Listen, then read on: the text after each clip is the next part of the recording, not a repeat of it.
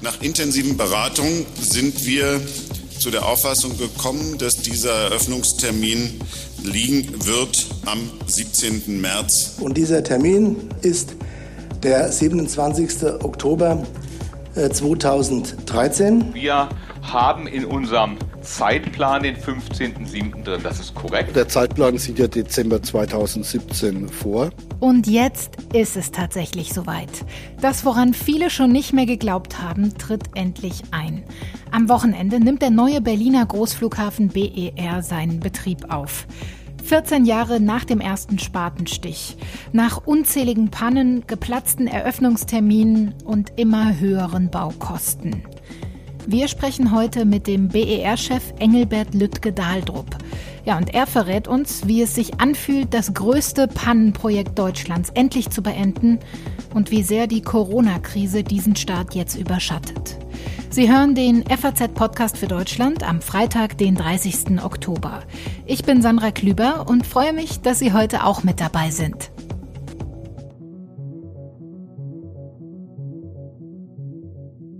Der BER musste in den letzten Jahren für viele schlechte Witze herhalten.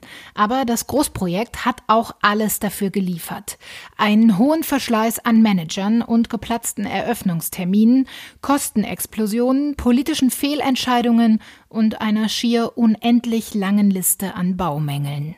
Deshalb wollen wir zu Beginn nochmal auf die bewegte Geschichte des Flughafenbaus zurückschauen. 1992 die Planung für den neuen Großraumflughafen in Berlin beginnt. Die wichtigste Frage in den ersten Jahren, wo soll er eigentlich hin? Wir sehen in dieser Aufgabe eine Entscheidung für das nächste Jahrtausend. Sagt der damalige brandenburgische Verkehrsminister Hartmut Meyer. 1996. Die Entscheidung fällt auf Schöneberg und Berlins regierender Bürgermeister Eberhard Diepken ist erleichtert. Für das Land Berlin war es wichtig, dass es endlich die Entscheidung über den Standort eines internationalen Flughafens gibt. 2005. Bürgerinitiativen klagen gegen den Bau. Sie bewirken sogar einen zwischenzeitlichen Baustopp. 2006. Lange haben wir darauf hingearbeitet, vieles ging schief, jetzt geht es endlich richtig los sagt Klaus Wowereit zum ersten Spatenstich im September 2010. Der Flughafen wird zur Dauerbaustelle. Die Planungsfirma geht pleite.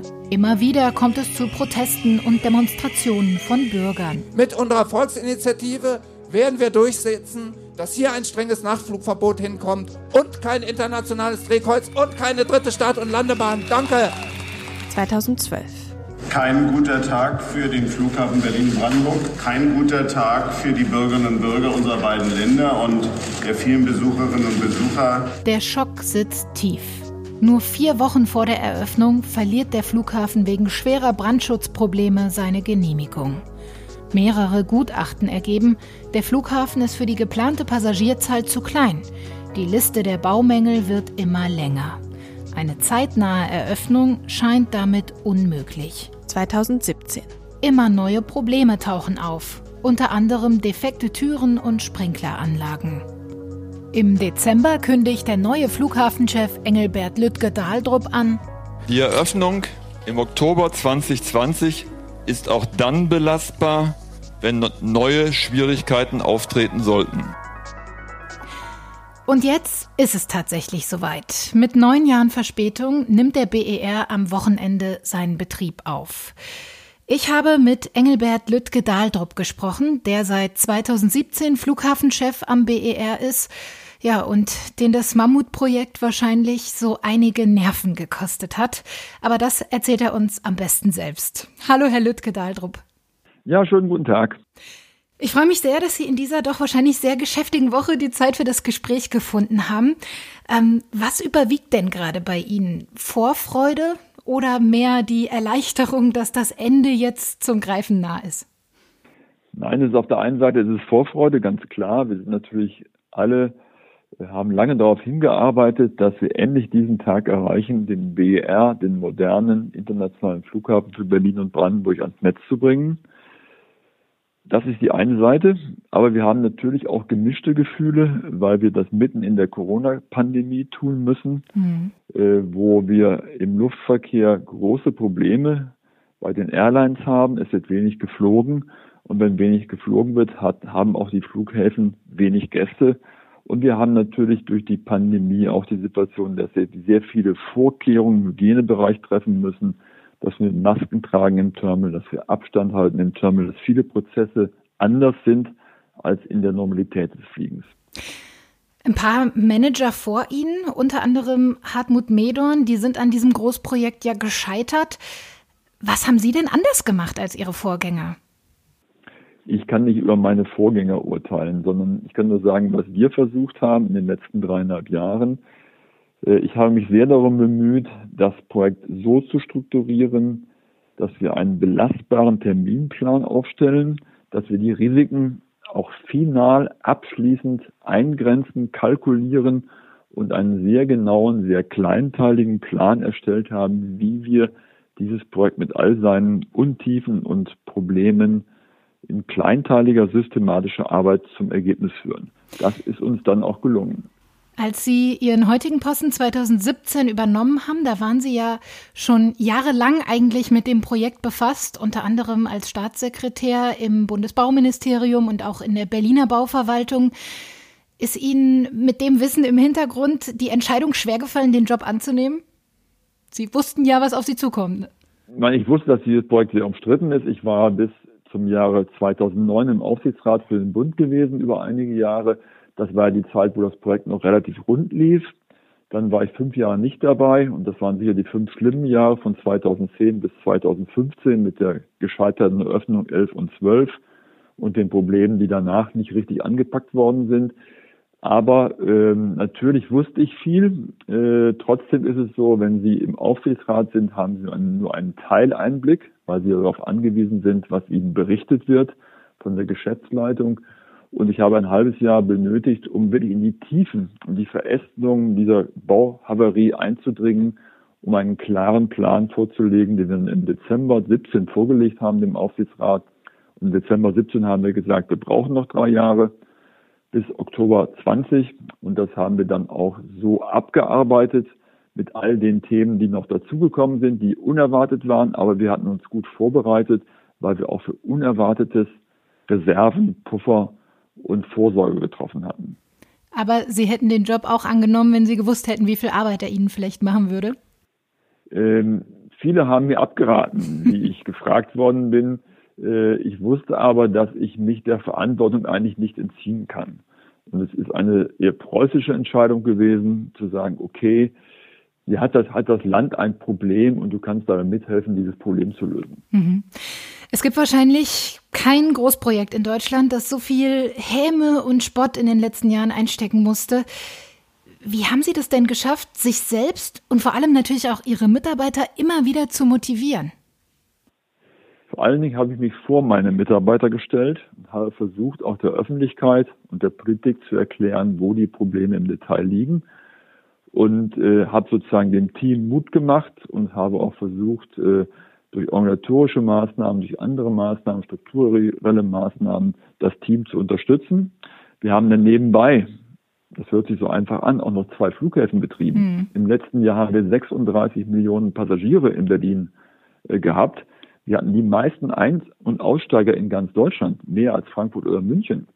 Und insofern haben wir auch neben der Bauarbeit sehr viel uns um die bestehenden Flughäfen gekümmert, damit sie am Laufen bleiben, mit einer etwas älteren Infrastruktur, die an der Belastungsgrenze war. Und wir sind heilfroh, dass wir jetzt den BER haben, der viermal so viel Platz bietet, was gerade in Corona-Zeiten, wo Abstand halten, genügend Raum zu haben, moderne Technik zu haben, ganz wichtig ist.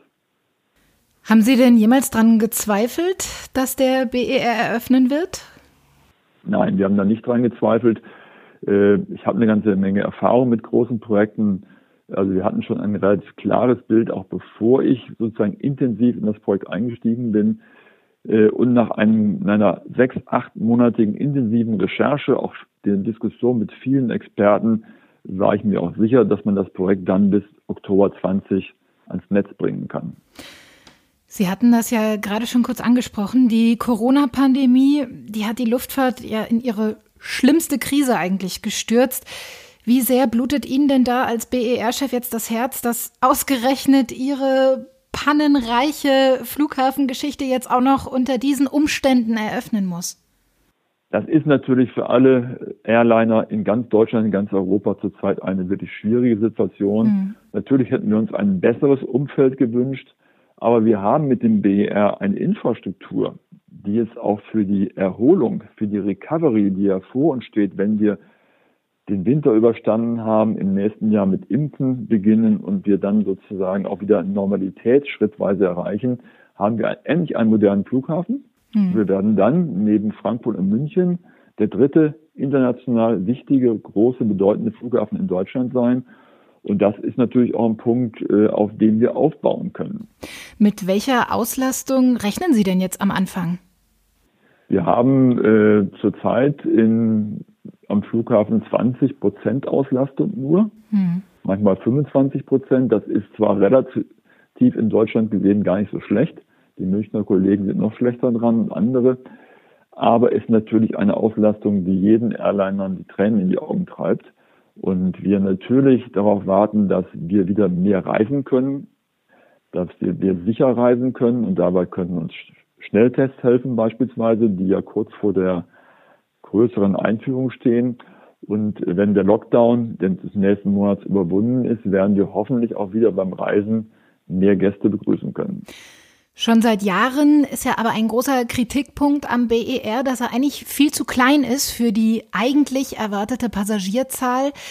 Können Sie dem Ganzen denn jetzt wenigstens ein bisschen was Positives abgewinnen, dass jetzt beim Start der Flughafen nicht direkt an seine Belastungsgrenze kommt und man vielleicht Kinderkrankheiten auch noch leicht ausmerzen kann bei so einem ja doch äh, sehr geringen Betrieb?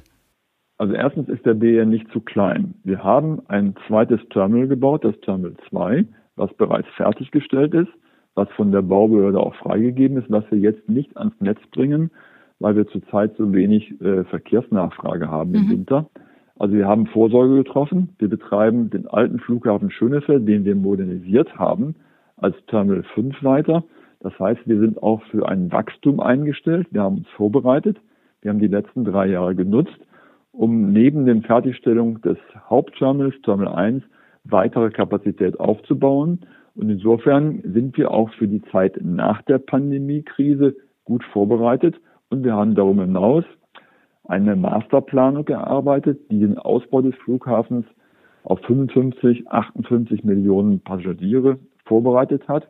Und wir hatten auch schon begonnen mit einem Terminal 3 in der Planung, was wir zurzeit auf Eis gelegt haben, weil es keinen Sinn macht, in der Krise neue Investitionen anzustoßen. Hm. Mit den Jahren der Bauzeit haben sich die Kosten für den BER ja verdreifacht auf rund 6,5 Milliarden Euro. Jetzt kommt noch die Corona-Krise obendrauf. Wann rechnen Sie denn realistisch mit schwarzen Zahlen? Also die Kosten des BERs belaufen sich auf 5,96 Milliarden Euro. Äh, das ist aber auch sehr, sehr viel Geld, die aufgewandt worden ist für die lange Bauzeit und das große Gebäude. Ich muss aber auch dazu sagen, wenn man das mit den ursprünglichen Kalkulationen vergleicht, ist der BER jetzt etwa 70 Prozent größer wie ursprünglich geplant. Das hängt damit zusammen, dass wir in Berlin im Luftverkehr in den letzten 15 Jahren sehr erfolgreich waren. Wir sind gestartet vor 15 Jahren mit 15 Millionen Passagieren. Heute hatten wir 36 im letzten Jahr. Das mhm. heißt, Berlin hat seinen Marktanteil in Deutschland sehr stark erhöht. Natürlich werden wir noch einige Jahre brauchen, bis wir schwarze Zahlen schreiben, weil die Corona-Pandemie alle Flughäfen stark trifft und auch den BER in seiner Entwicklung natürlich zunächst mal eine Delle verpasst. Berlin, Brandenburg und der Bund, die unterstützen die Flughafengesellschaft ja schon mit äh, mehreren hundert Millionen Euro dieses Jahr. Auch nächstes Jahr ist ein Darlehen schon zugesagt. Nächste Woche steht ein großer Luftverkehrsgipfel an. Werden Sie da sich auch stark machen für weitere finanzielle Unterstützung? Ja, alle großen deutschen Flughäfen, die kleinen sowieso, brauchen Hilfe. Mhm. Wir haben allein, die, die deutschen Flughäfen haben allein zwischen März und September zwei Milliarden Einnahmen verloren. Das heißt, äh, der Lockdown und die Folgen des Lockdowns treffen die Reisewirtschaft, die Flughäfen extrem hart. wir können auch nur wenig Kosten reduzieren, weil sie brauchen, ob sie viel Verkehr haben oder wenig Verkehr haben am Flughafen, immer die komplette Feuerwehr. Und die ganzen Infrastrukturvorhaltungen bleiben ihnen quasi. Wir machen zwar Kurzarbeit da, wo es geht, aber in anderen Bereichen müssen wir die volle Mannschaft, Frauschaft an Bord haben, damit wir den Flughafen offen halten können. Insofern sind die Flughäfen vielleicht noch stärker als die Airlines getroffen, die mehr Möglichkeiten haben, ihre variablen Kosten zu senken. Jetzt hat natürlich erstmal also Priorität, irgendwie die Corona-Krise bestmöglich durchzustehen. Aber wenn wir schon mal ein bisschen in die Zukunft schauen, was sind denn so die größten, wichtigsten Projekte für den BER, die Sie sich so auf Ihre Agenda geschrieben haben? Wir wollen natürlich die Voraussetzung für weiteres Wachstum am BER stärken. Deswegen haben wir ein Terminal 3 als Projekt intensiv vorbereitet, was auch wichtig sein wird, um deutlich mehr interkontinentalen Verkehr nach Berlin zu holen, weil wir dann nochmal weitere Infrastruktur bereitstellen können. Das ist ein wesentliches Thema, was jetzt einige Jahre auf Eis liegen wird, aber das wird kommen. Und das Zweite ist natürlich, dass wir mehr interkontinentale Verbindungen für Ostdeutschland brauchen, für den Wirtschaftsraum Berlin-Brandenburg, für die deutsche Hauptstadt. Und wir haben den Anspruch, dass es drei große, wichtige internationale Flughäfen in Deutschland geben muss. Das ist Frankfurt, das ist München und das ist Berlin. Und äh, dieses Ziel werden wir auch in den nächsten Jahren konsequent weiter verfolgen. Mhm. Ja, jetzt steht morgen dann erstmal die Eröffnung an. Und eine Sache, die dürfen wir hier vielleicht auch noch verraten. Sie feiern nicht nur die Eröffnung des BER, natürlich Corona-bedingt äh, sehr, sehr ähm, eingeschränkt, sondern haben auch selbst Geburtstag. Werden Sie das auch ein bisschen feiern? Dazu wird morgen keine Zeit sein. Äh, wir haben den Termin 31. Oktober mehr aus flugverkehrlichen Gründen gewählt, weil wir nach den Herbstferien an den Start gehen wollten und auch nicht zu weit in den Winter hineinrutschen. Nun sind die Verkehrszahlen nicht so, wie wir vor einem Jahr erwartet hätten. Äh, aber für den Geburtstag ist morgen wenig Raum. Ich habe morgen sehr viele Verpflichtungen und ich freue mich darauf, dass wir morgen die ersten beiden Flugzeuge begrüßen können mit den beiden CEOs, Carsten Spohr und Johann Lundgren von EasyJet und von der Lufthansa-Gruppe.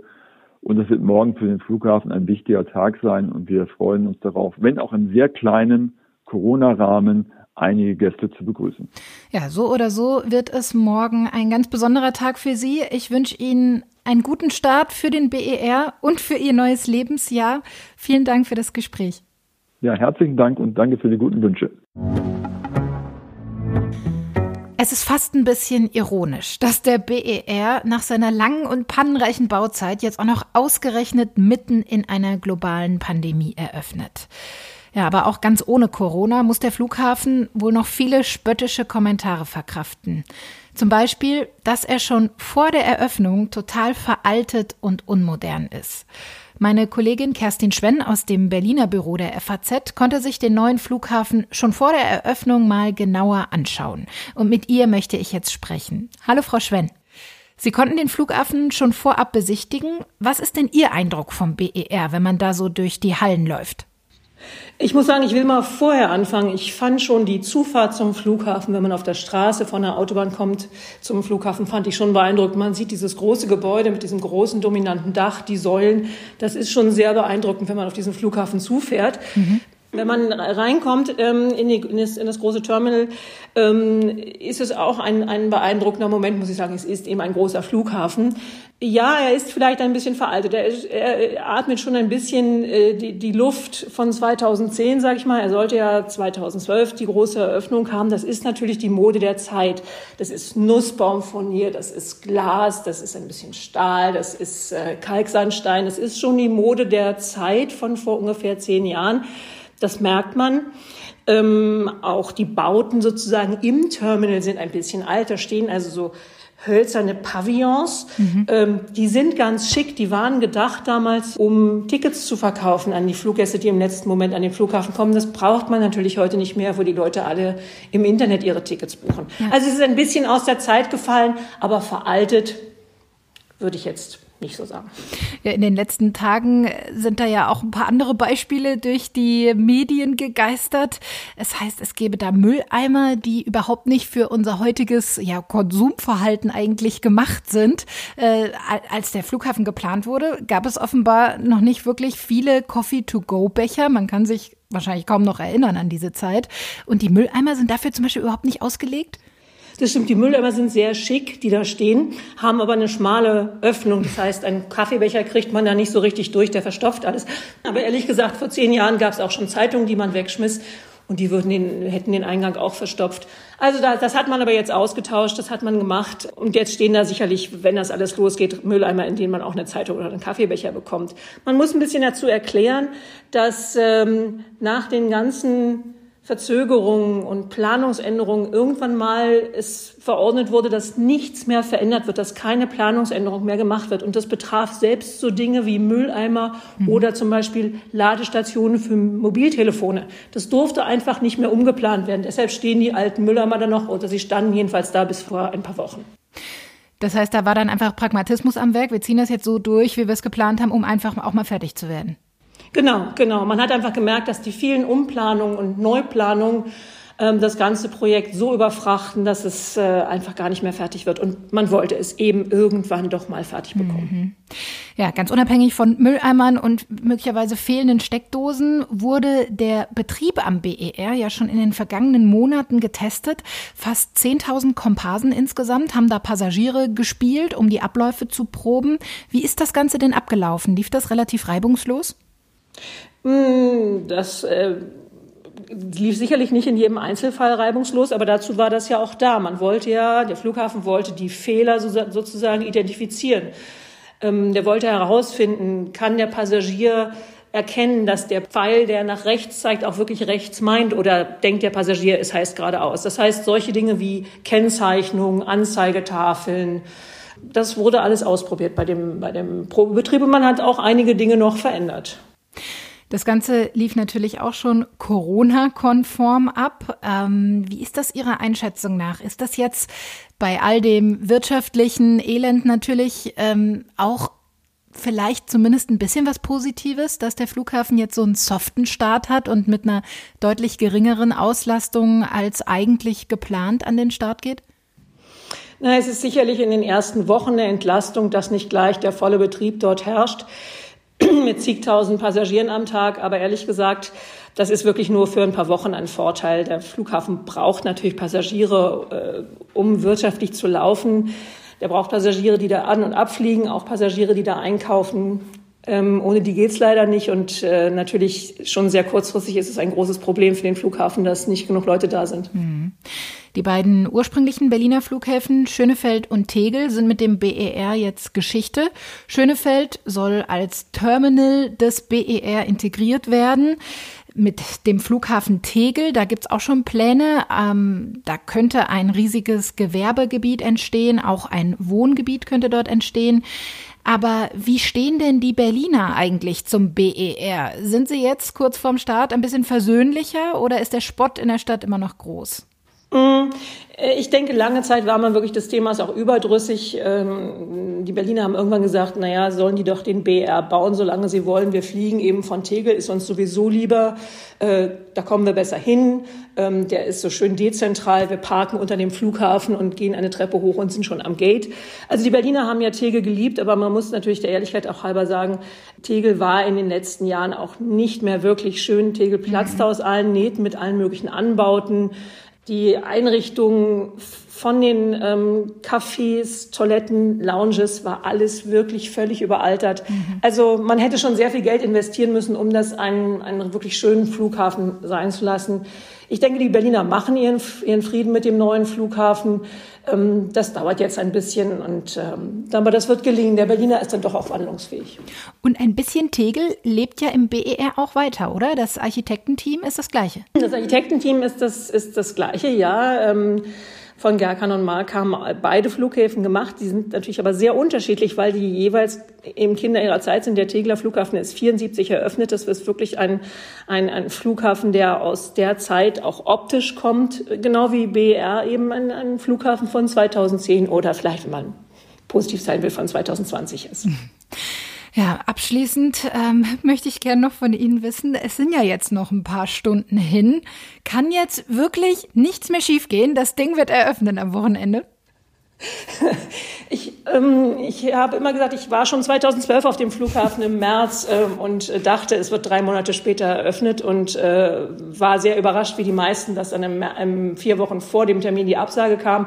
Aber ich glaube, jetzt einen Tag vorher können wir doch alle zuversichtlich sein, dass es morgen losgeht. Vielen Dank für das Gespräch, Kerstin Schwenk. Danke Ihnen, Frau Klüber. Der BER eröffnet also endlich, wenn auch unter denkbar schlechten Voraussetzungen. Flughafenchef Engelbert Lüttke-Dahldrup muss darauf hoffen, dass sich die Situation für die Luftfahrt in naher Zukunft wieder etwas entspannt. Das war der FAZ-Podcast für Deutschland am 30. Oktober. Ich wünsche Ihnen jetzt erstmal ein schönes Wochenende und freue mich, wenn Sie auch nächste Woche wieder mit dabei sind. Denn dann sieht die Welt bekanntermaßen vielleicht schon wieder anders aus.